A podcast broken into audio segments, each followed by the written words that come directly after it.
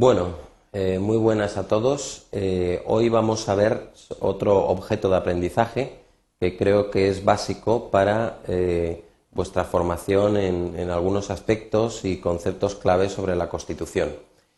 El tema lleva por título, como veis, las consideraciones sobre el constitucionalismo, la Constitución y el derecho constitucional.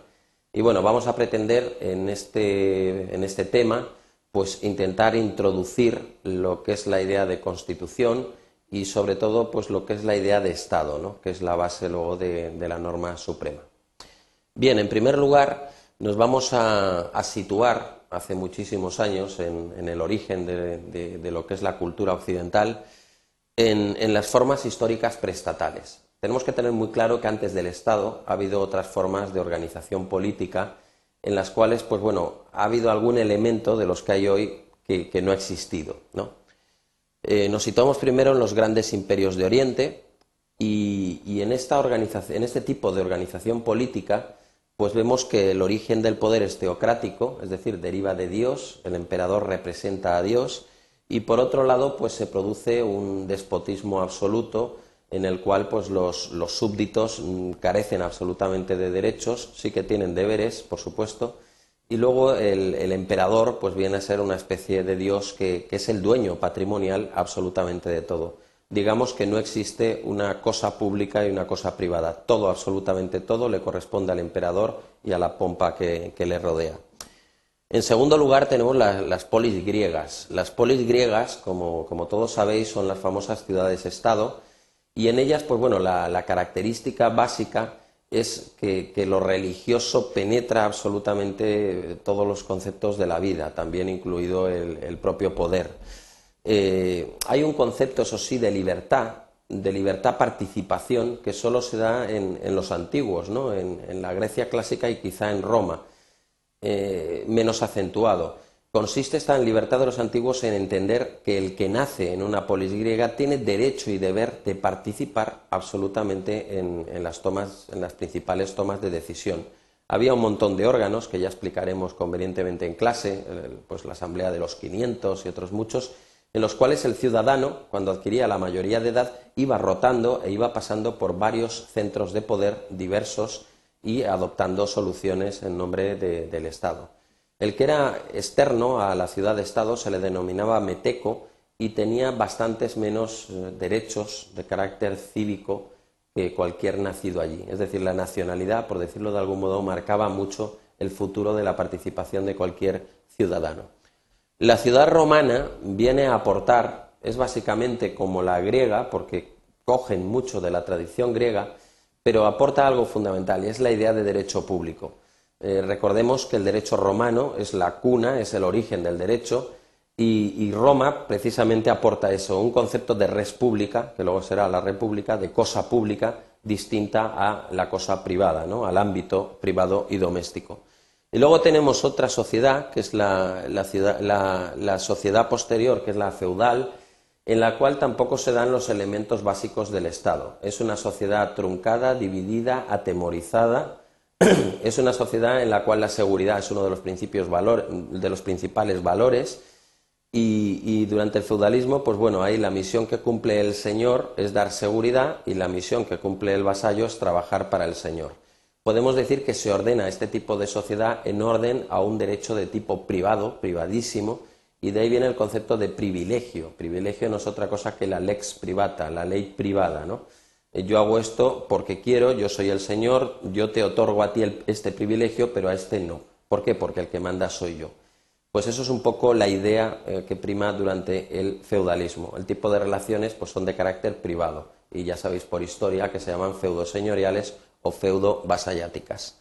Bueno, para, en cuanto a la segunda parte de este objeto de aprendizaje, pues yo he querido mostrar los factores que contribuyen a la consolidación del Estado moderno, porque claro, hasta después del feudalismo no nace el concepto de Estado.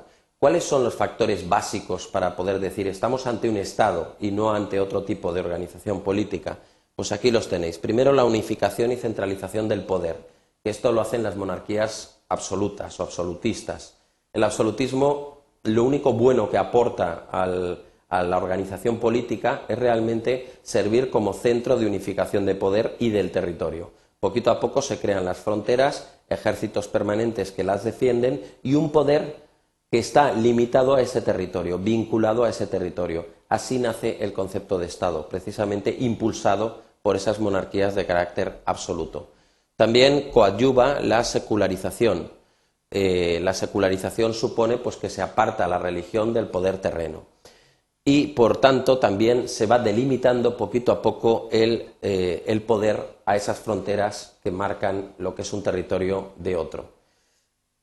Eh, también se produce en torno a la figura del príncipe, del monarca, la institucionalización del poder, la primera burocratización o administrativización del poder. Y esto también es básico porque mm, de aquí se diferencia respecto de lo que acabamos de decir del feudalismo en el que el Señor no es que institucionalice el poder, sino que es el poder. Aquí no, aquí se crean una serie de instituciones que son las que rodean al monarca y las que organizan de algún modo ese poder administrativo incipiente. Tenemos luego un segundo paso que es de este Estado absolutista, en el que el rey es el máximo exponente, al Estado liberal. Esto se va a producir con el Estado moderno, también lo tenéis aquí. Bueno, antes he dividido un poquito el absolutismo para que tengáis claro que desde el siglo XVI y XVII al XVIII hay dos modelos distintos, que ya los explicaré, pero aquí lo, lo más importante es lo del Estado moderno. ¿no?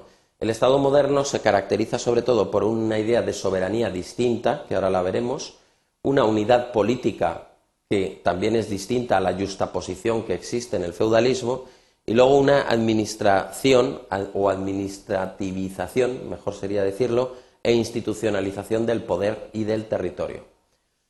En cuanto al punto 4, es el Estado liberal como Estado de Derecho y aquí recojo las características básicas que identifican al Estado liberal.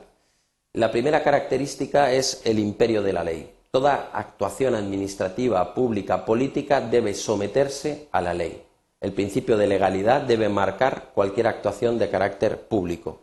Existe también la división de poderes como segunda característica que se produce generalmente en, el plano horizontal, es decir, tal y como la diseña Montesquieu.